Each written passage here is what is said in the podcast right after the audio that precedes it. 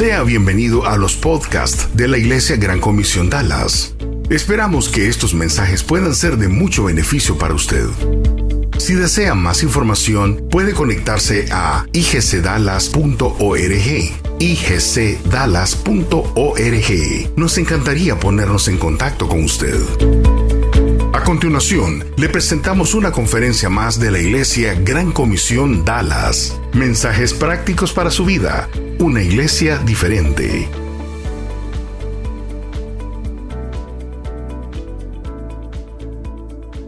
Qué bueno, qué bueno verlos esta tarde. Listos para aprender de la palabra de Dios, right? Ok, eh, vamos a, hoy vamos a estar conversando, eh, siguiendo con eh, la serie Entre Amigos. vamos a estar conversando de algo,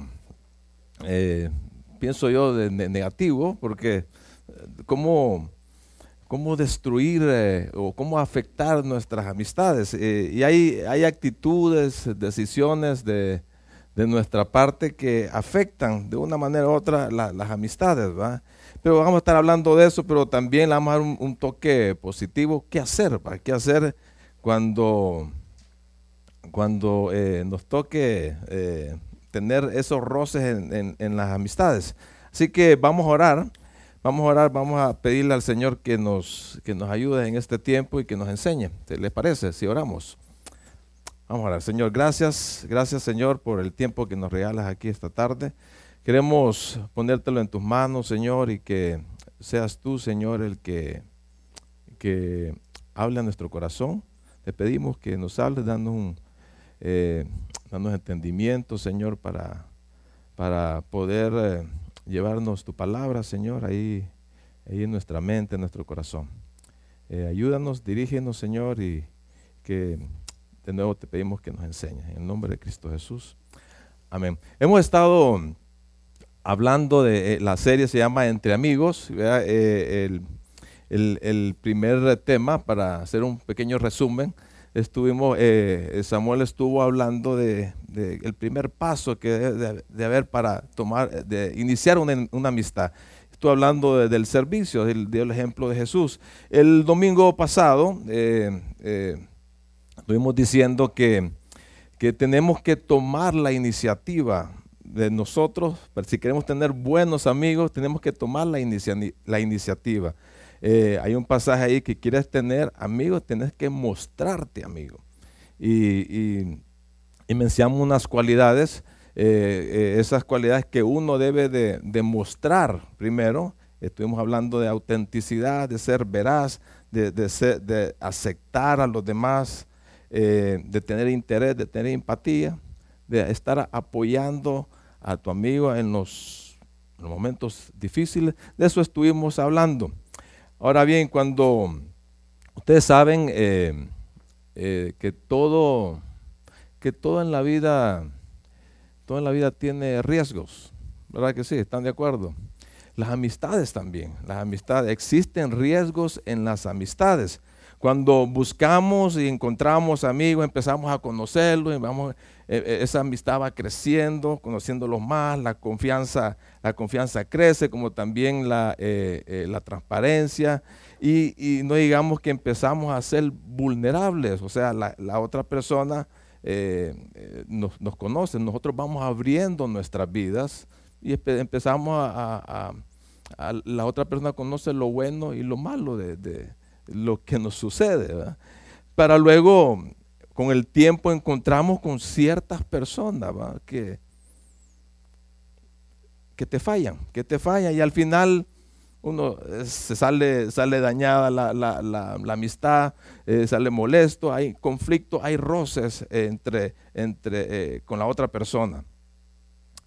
Hay un, hay un comentario, una frase, perdón, que me encontré por ahí, dice, quien quiere amigos sin defectos, lo mejor es que se prepare para una vida de soledad. No hay relaciones perfectas. No hay relaciones perfectas. Las decepciones en las amistades existen. Existen. Muchas veces idealizamos la, esa, la amistad que tenemos. Tenemos grandes expectativas Esperamos que ese amigo que tenemos vaya a cubrir nuestras necesidades.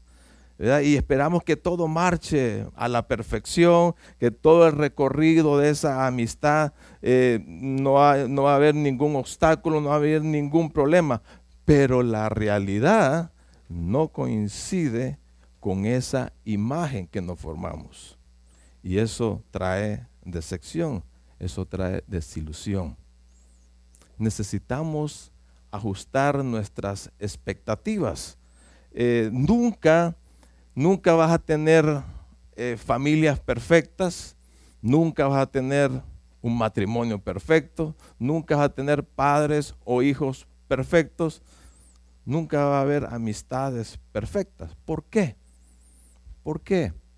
Porque tú y yo somos personas imperfectas, somos pecadores. Somos pecadores. La idea que dos personas imperfectas y pecaminosas se unen, eh, pasen el tiempo juntos y, pueden tener una relación perfecta, eso no es, no es realista. De un momento a otro te vas a dar cuenta o te vas a estar luchando, te vas a encontrar luchando con las faltas de los demás o viceversa, o viceversa. Y muchas veces hacemos comentarios, wow, wow, no, yo no entiendo, tan santo, tan santa que mira a esa persona, yo no me lo esperaba así. Y sí, y sí, te puedo decir que sí, uno puede esperar muchas cosas de los amigos, muchas cosas.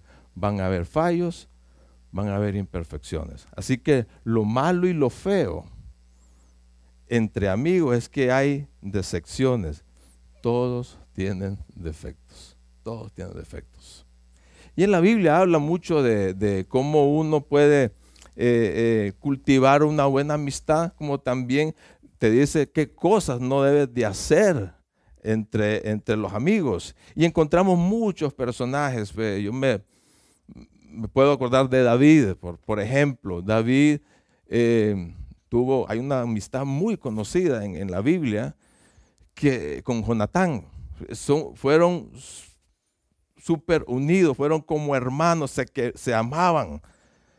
David tuvo muchos amigos, muchos amigos que dieron su vida por, por él. O sea, estaban dispuestos a sacrificarse, pero también hubo malos amigos.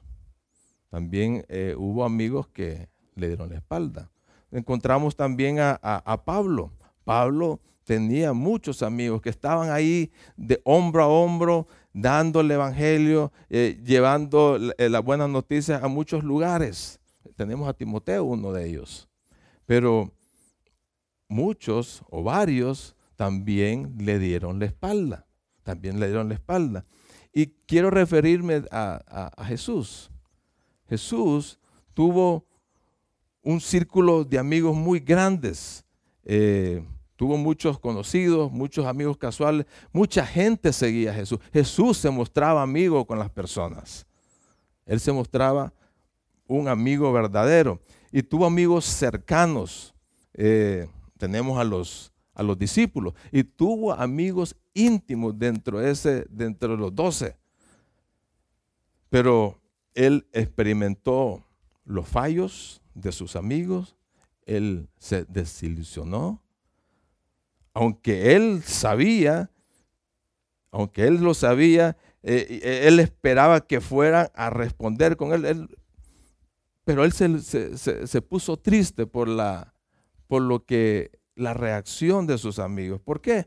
Él, él sabe, él sabe nuestra, nuestra condición, él sabe lo que hay en nuestro corazón, sabe que somos débiles sabe de nuestras intenciones, Él lo sabe todo y quiere que aprendamos a soportar y a lidiar con las malas actitudes, con comentarios negativos, con acciones incorrectas que se dan entre las amistades.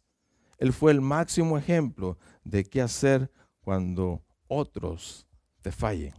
Y vamos a ver un pasaje y se encuentra, si ustedes buscan en su Biblia, porque es un, es, es, bien, es casi todo un capítulo, pero vamos a, tocar algunos pasajes, pero para que ustedes sigan eh, la, lectura y, este, y entiendan lo que, lo que está pasando. El capítulo 26 de Mateo.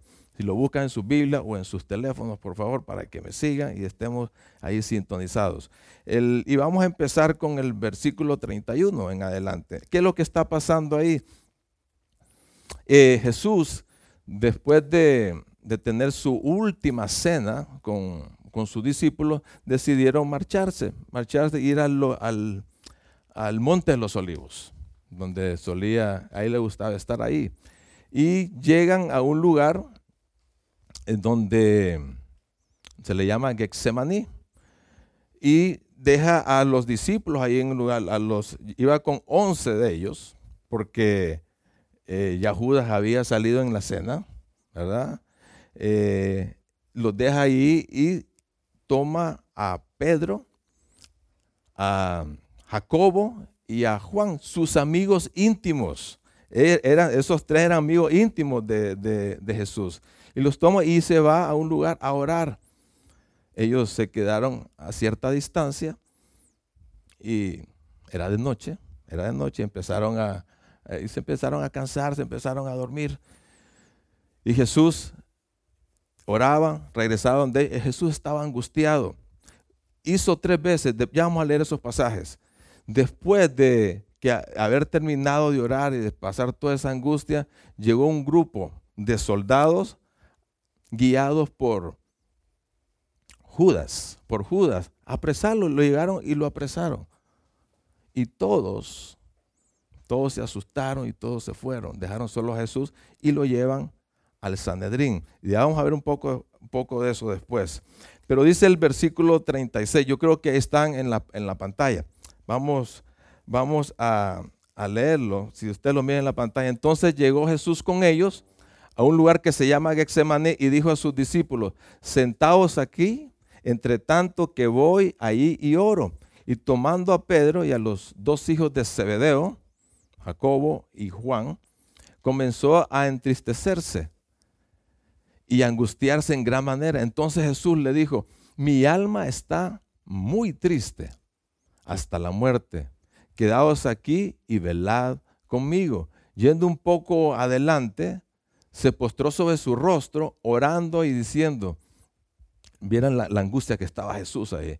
Padre mío, si es posible, pasa de mí esta copa. Pero no sea como yo quiero, sino como tú. O sea, él se estaba imaginando lo que le iba a ocurrir. él está hablando de, su muerte. no se haga como yo quiero, sino como tú. Vino luego a sus discípulos, a los tres, a sus amigos íntimos, y los halló que durmiendo y dijo a Pedro, así que no habéis podido velar conmigo una hora. Velad y orar, les dijo Jesús, para que no entréis en tentación. El espíritu, la verdad, está dispuesto, pero la carne es débil. Otra vez, después de decirle eso, se fue de nuevo a orar. Y oró por segunda vez diciendo, Padre mío, si no puedes pasar de mí esta copa sin que yo la beba, hágase tu voluntad. Estaba, estaba sufriendo, estaba sufriendo ahí, imaginándose el dolor y el sufrimiento que le iba a pasar. Vino otra vez, volvió otra vez donde los discípulos y los halló durmiendo. Les encantaba dormir, ¿no?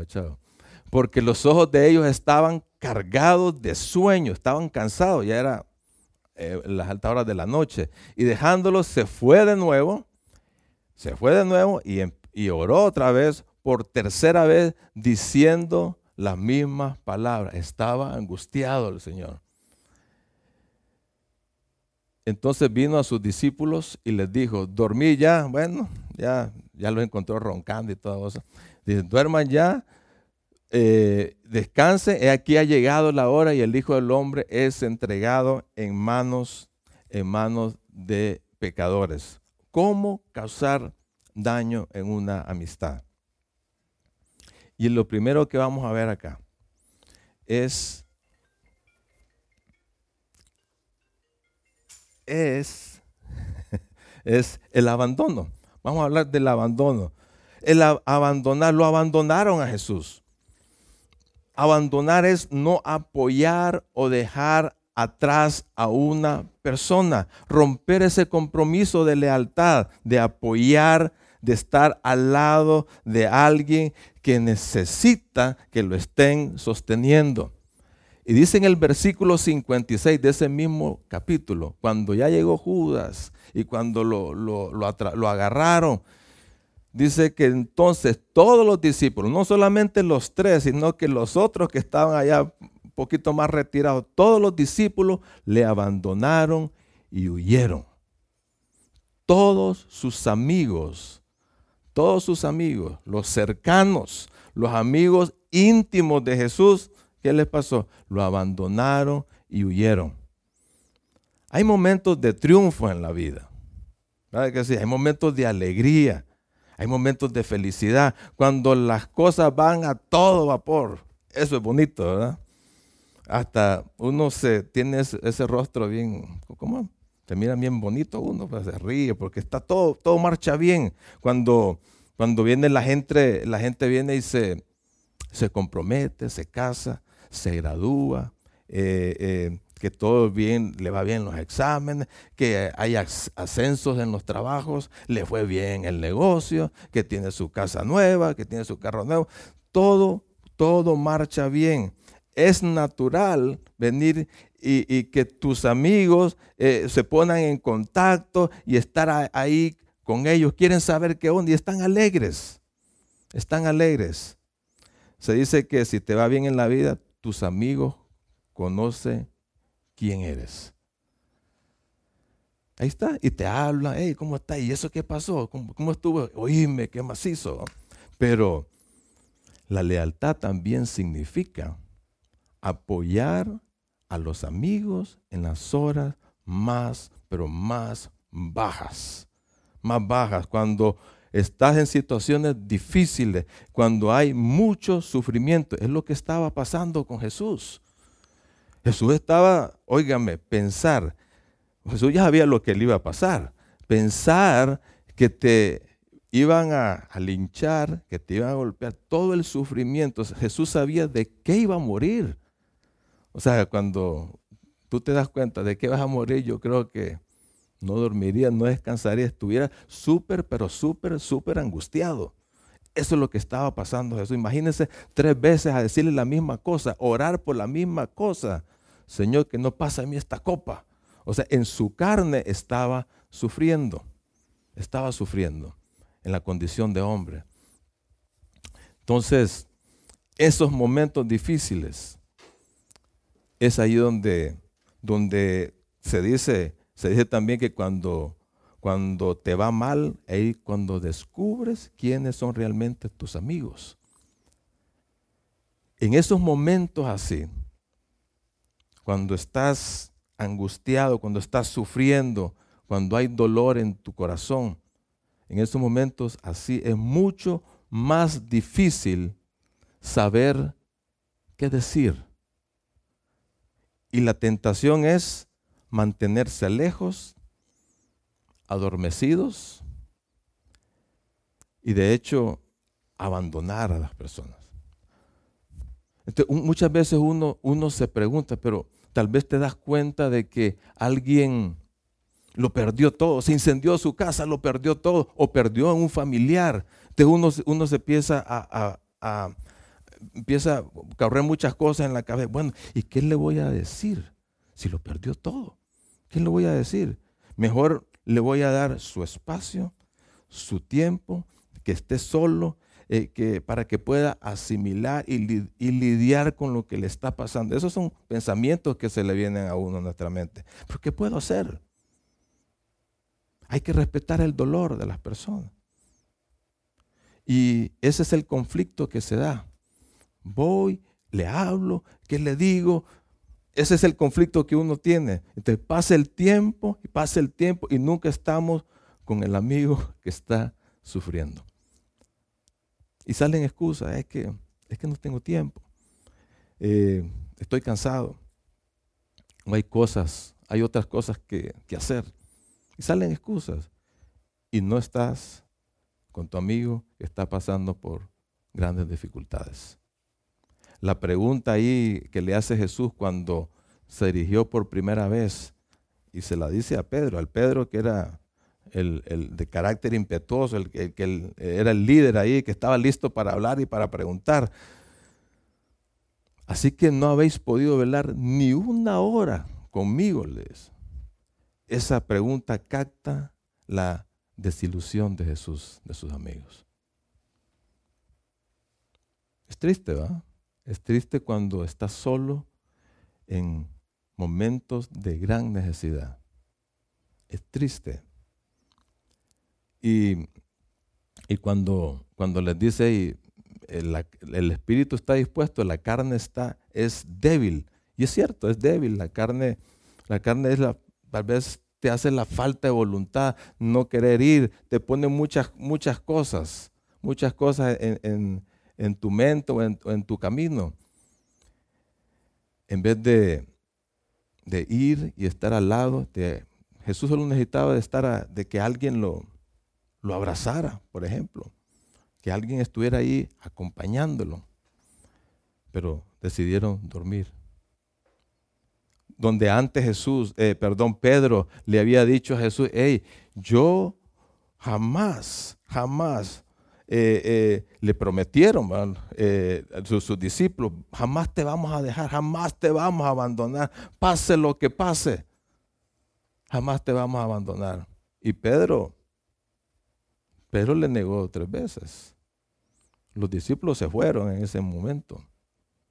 Muchas veces prometemos cosas la promesa es una deuda, la promesa es un compromiso. Muchas veces decimos, te das cuenta de alguien que está pasando algo. Mira, brother, ahí vamos a estar, vamos, estamos orando por ti. Estamos orando, vamos a orar por ese, por ese problema que tienes. Pero solamente es una frase que se dice. A veces prometemos y no, y no cumplimos. Entonces hay que estar ahí en las horas más difíciles. Y a veces cuando cuando uno se da cuenta o cuando experimenta esas, esas desilusiones o, cuando tu amigo se da cuenta que no estás acompañado, entonces hay, hay esa tristeza. Y, y puede hasta pensar cosas, hey, de verdad, este, este no, es mi, amigo. David experimentó eso. David eh, lo dijo en el Salmo 55, versos 12 y, y 14. Se los voy a leer porque no me afrentó un enemigo, lo cual habría soportado, ni se alzó contra mí el que me aborrecía, porque me hubiera ocultado de él. Miren lo que dice después, sino tú, hombre, al parecer íntimo mío, mi guía y mi familiar, que juntos comunicábamos eh, eh, dulcemente los secretos, o sea, se decían sus secretos y andamos en amistad en la casa, íbamos a la iglesia juntos. David, o sea, le está diciendo de mirar, yo puedo soportar cualquier cosa de los enemigos, hasta, pero de un amigo íntimo que te abandone, eso lo tenía destrozado a él. Lo tenía destrozado, lo tenía deprimido, estaba decepcionado. Yo no sé si te ha pasado algo así a ti.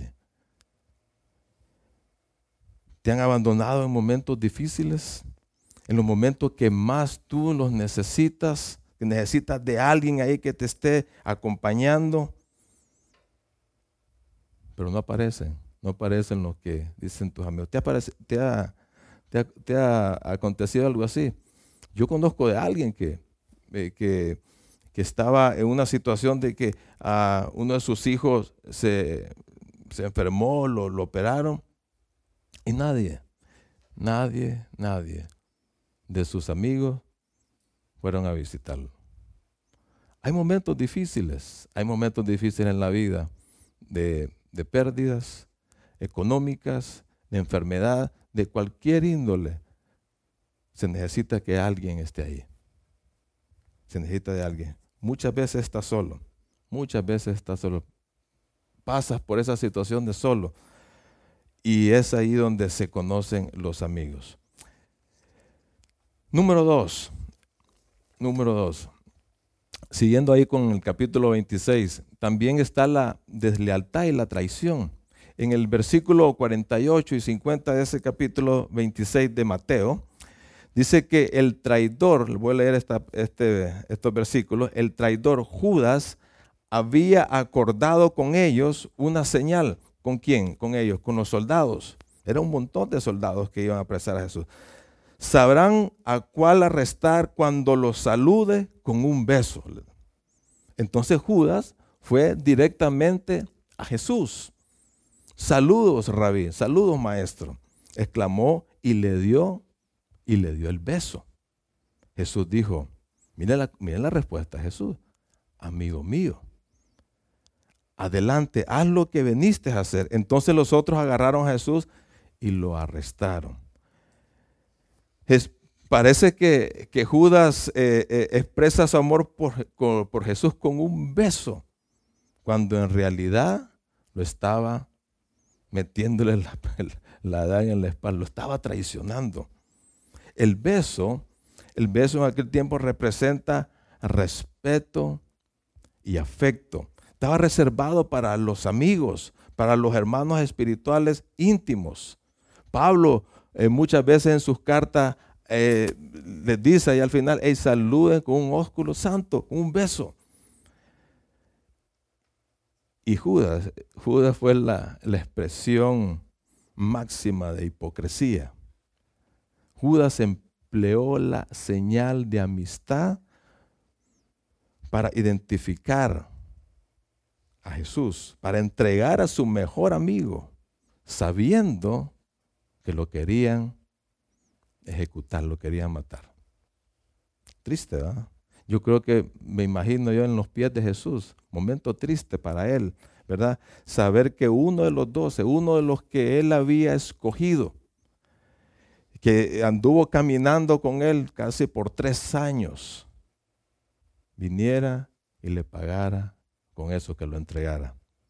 Y la respuesta de Jesús es está llena de compasión. Amigo mío. Otro, otro en otro, otra persona ahí en los pies de él, lo, hubiera rechazado, le hubiera dicho un montón de cosas, pero le dice, amigo mío, está, esa expresión está llena de compasión y con una disposición de quien aún en esa hora estaba dispuesto a perdonarle. No todo aquel que besa, ama sino que está traicionando la confianza del amigo. Es aquella persona que finge bondad cuando en realidad tienes otras intenciones, una intención mala, que procura aparentar lo que no es, que te dice en la cara cosas halagadoras, halagos hipócritas, palabras aduladoras, que no lo está diciendo sinceramente, pero que a tus espaldas es todo lo contrario, lo dice, dice lo peor. Es engaño oculto. Que viene esa persona que te sirve, que te ayuda, que te, pero que lo hace con el fin de aprovecharse, aprovecharse de la otra persona. Está codiciando algo, quiere, quiere algo, quiere algo para, para, para su beneficio, pero lo quiere usando al amigo lo quiere alcanzar usando la mía. Es aquella persona que sabe que estás en peligro, que estás en, en unas condiciones críticas y no dice nada o no hace nada para ayudarte. Esa es la traición. Número tres, comentarios falsos y denigrantes. Y cuando se hace comentarios denigrantes, la intención es poner mal a la otra persona ante los demás causarle daño. Cuando Jesús lo llevan al, a medianoche al Sanedrín, ustedes saben que estos, estos eh, eh, líderes religiosos violaron muchas de sus leyes esa, esa noche. No se podían hacer reuniones a medianoche, peor cuando se iba a juzgar a alguien. No se juzgaba y se condenaba a alguien en el mismo día. Ellos empezaron a pagar gente, a sobornar gente para que dieran falsos testimonios. Es lo que tenía, tenían todo ya el arroz cocido, como dice, todo estaba hecho para traicionar a Jesús. Entonces cuando llegan ahí, ya estaban en reunión, ya estaba todo planeado. Adentro, dice el Mateo 26, 59 y 60, los principales sacerdotes y todo el concilio supremo intentaban encontrar testigos que mintieran acerca de Jesús para poderlo ejecutar. Sin embargo, aunque encontraron a muchos que accedieron a dar un falso testimonio, no pudieron usar el testimonio de ninguno. Te pregunto, ¿alguna vez te han juzgado o te han acusado injustamente? ¿Te han, hablado mentiras tuyas? ¿Te han calumniado alguna vez? Es feo eso, es una experiencia horrible. Jesús tuvo que pasar por terrible situación de estar escuchando mentiras, falsos testimonios en perjuicio de él para poder ejecutarlo. Mentiras, todas mentiras. Ellos usaron la boca de otros para poder denigrar a una persona. Y cuando, y muchas veces, con la boca podemos destrozar, dañar una relación. Y ese pequeño órgano, la lengua que, andamos ahí en nuestra boca, es sumamente peligroso, destructivo, dañino. Y podemos hacer muchas cosas con él, podemos dañar muchas, podemos dañar a una comunidad, podemos dañar a familia, podemos dañar a las, a las amistades con la lengua, con la boca. ¿Cómo lo podemos hacer? Calumniando. Calumniando, decir cosas que no son ciertas de la gente. Calumnias, mentiras. Y puedes también hacerlo con el chisme. ¿Verdad que sí? El chisme también es destructivo. Dios odia el chisme. Dios odia el chisme. Es grave, es perjudicial, es doloroso. las destrona, destruye familias también, destruye amistades. Las consecuencias son catastróficas. Dice Proverbios 11:13, el chismoso anda contando secretos, pero los que son dignos de confianza saben guardar una confidencia. El chismoso anda contando secretos. Le gusta, es la comidilla de él. Todos tenemos algún confidente, alguien que, que podemos confiarle nuestras cosas. Puede ser alguien íntimo, puede ser alguien cercano. El problema es que esa persona al quien lo estamos contando también tiene otra persona que es confidente y así sucesivamente. Por lo tanto, llega un punto que se acaban los secretos. se acaban los secretos y todo el mundo anda, sabe algo de alguien. El chismoso destruye la confianza del amigo, que le cuenta de sus problemas, que le abre su corazón. Pero el chismoso le gusta eso, andar poniendo la antena para ir decírselo a otro. El chisme es hablar de una situación con alguien con una persona que no es parte del problema, que ni parte de la solución. Y el chismoso y lo hace porque porque se eh, lo hace sentir más importante a expensas de otra persona. Habla de sus heridas y sus problemas para hacerse sentir que es moralmente superior a la persona que le sabe sus secretos. Es peligroso el chisme y trae mucho dolor. También hay un, hay un, chisme malintencionado que, que se disfraza como una, como una preocupación eh, fraternal. Por ejemplo, fíjate que fulano de tal tuvo un problema con su esposa o con su esposo, que casi termina. ¿Por qué no oramos por él? Ese es una, ese es, el chisme así se disfraza también. Y es dañino.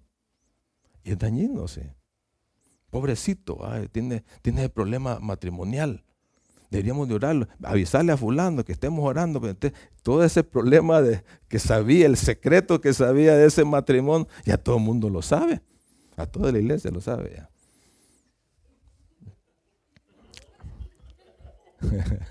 ¿Cómo va, y no ora, es lo malo. Está bien. Así es, así son los chismes. disfrazado como una preocupación fraternal. Hay que respetar los secretos de los amigos. Si no respetan, van a destruir las amistades. Y número cuatro, envidia. La envidia es, otro, es otra cosa que también destruye amistades. Eh, es un sentimiento, de molestia porque por el bien ajeno, porque a, a otros les va bien y a mí no me va bien. Eh, eh, aquel, la otra persona ha obtenido todas sus cosas, ha cumplido con sus metas y yo ni por cerca. La envidia.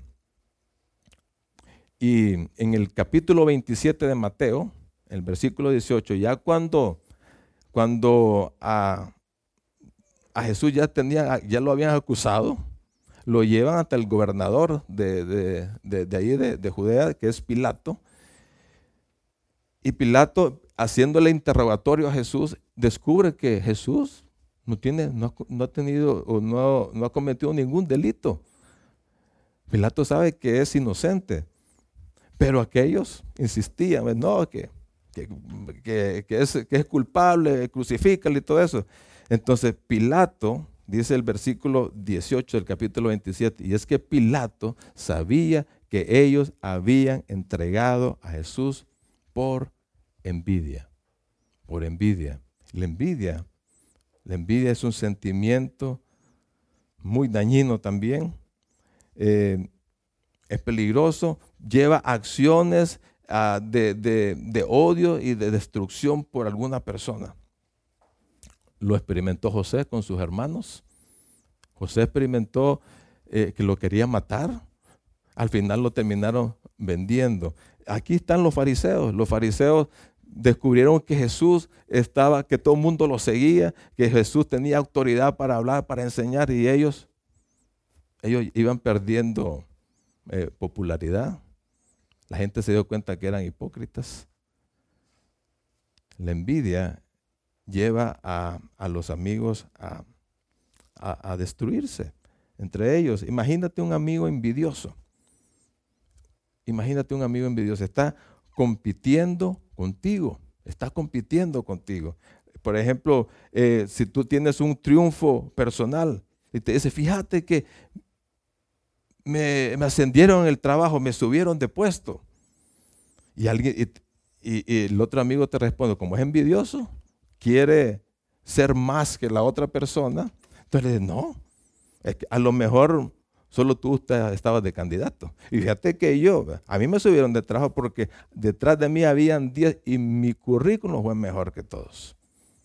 Siempre quiere estar por encima de los demás. La envidia también te hace sentir superior, superior.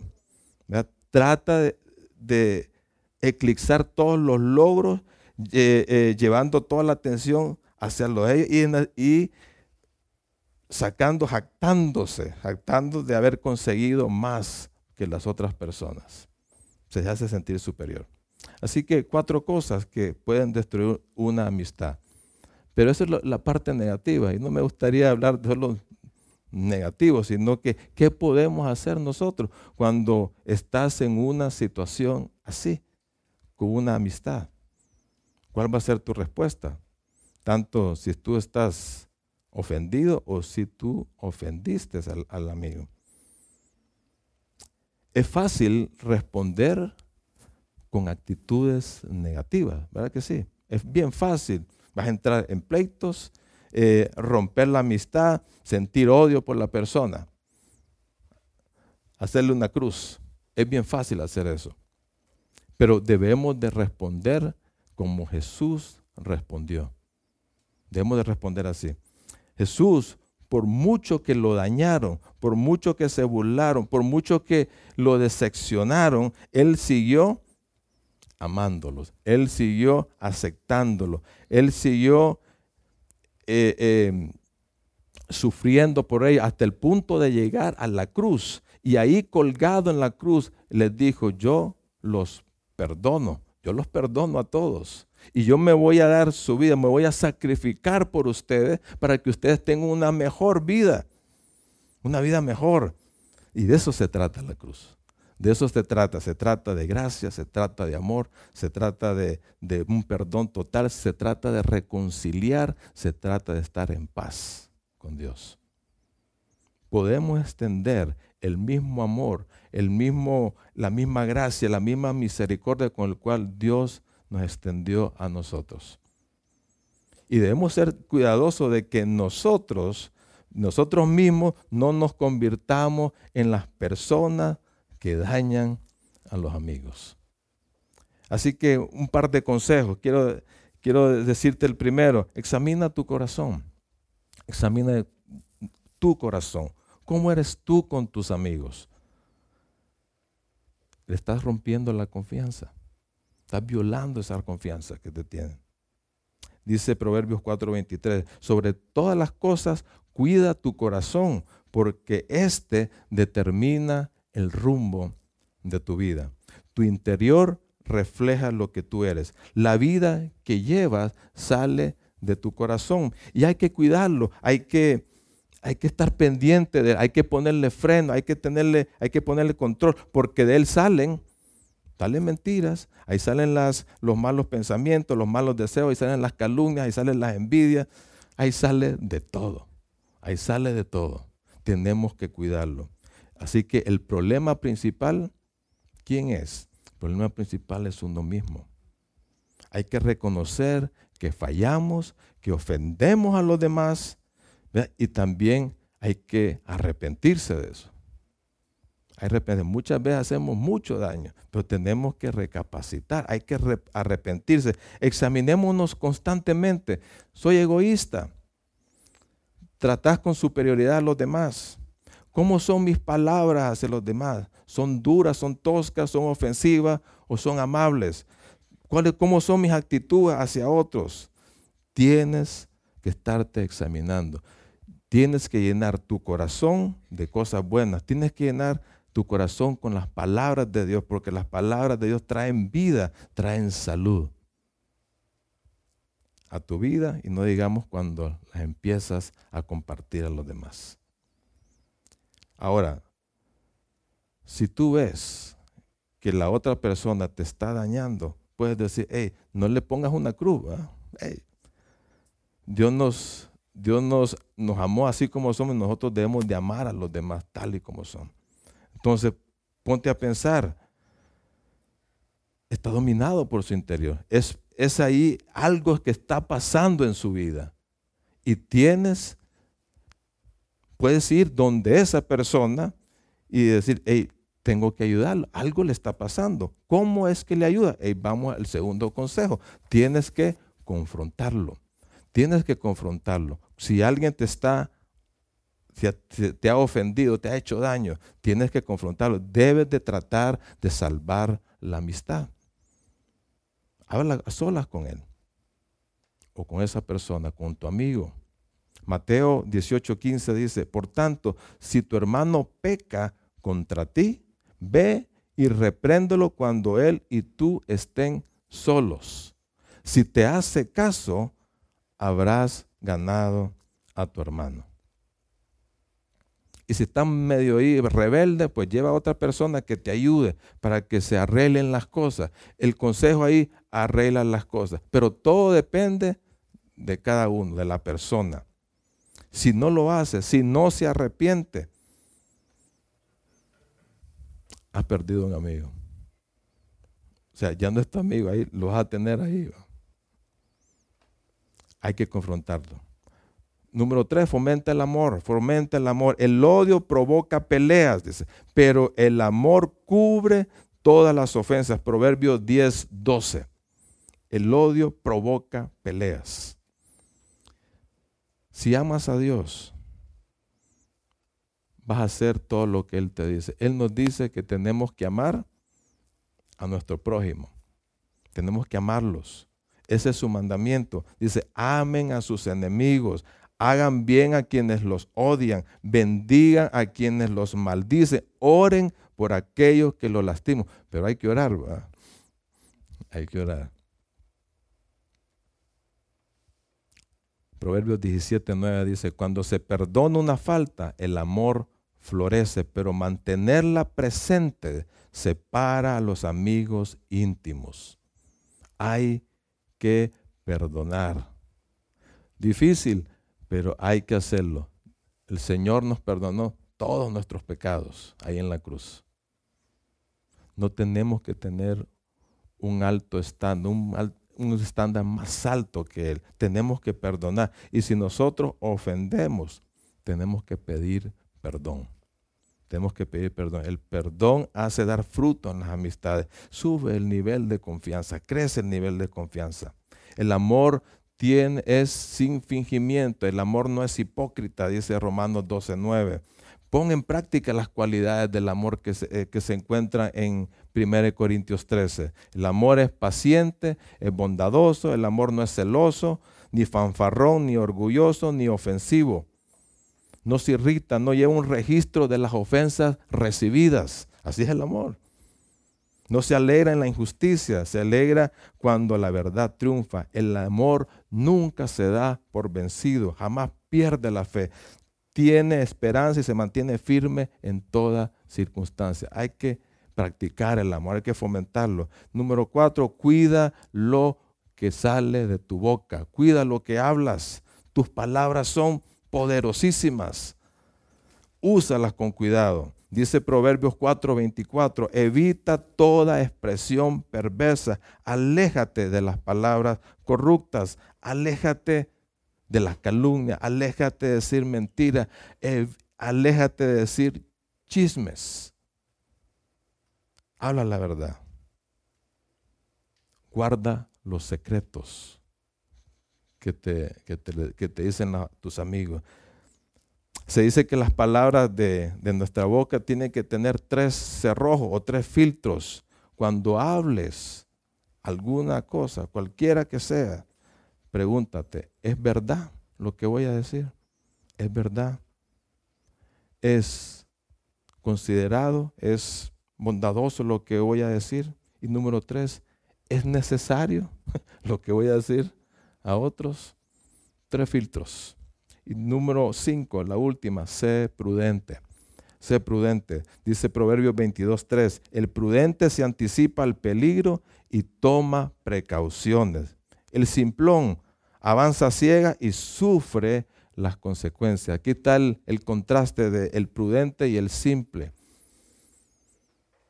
El prudente, si miras que tu amigo tiene cualidades crónicas negativas. Entonces, lo, prudente es, lo lógico es, evítalo, evítalo. El prudente sabe elegir a sus amigos o sus amistades cercanas, sabe elegir sus amistades íntimas. Ahora, si eres eh, tú el problema, no te extrañes que muchos se aparten de ti, ¿verdad? No te extrañes eso. Así que sé prudente. Cinco cosas, hermanos. Es, es, inevitable tener conflictos, roces en las amistades. Es inevitable, pero sí podemos evitar que pasen a situaciones peores. Así que está en uno de arreglar las cosas, de, de limar asperezas, ¿verdad? Vamos a orar, hermanos.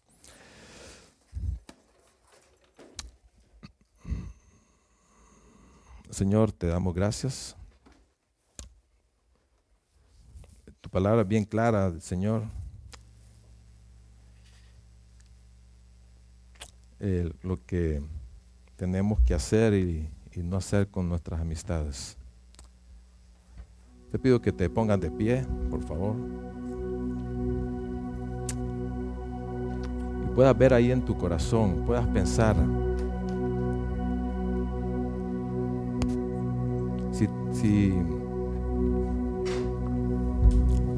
¿Tienes amistades que te han ofendido? ¿O tú has ofendido a alguien? Lo que nos dice el Señor que tenemos que arreglar, tenemos que ir eh, y confrontar, tenemos que ir a hablar, tenemos que pedir perdón. Señor, ayúdanos, Señor, a estar en paz con todo el mundo ayuda a amar a, las personas, aún aquellos que, que nos han hecho mal, o tal vez tú, o tal vez hemos hecho mal a otros, hemos sido de mala influencia.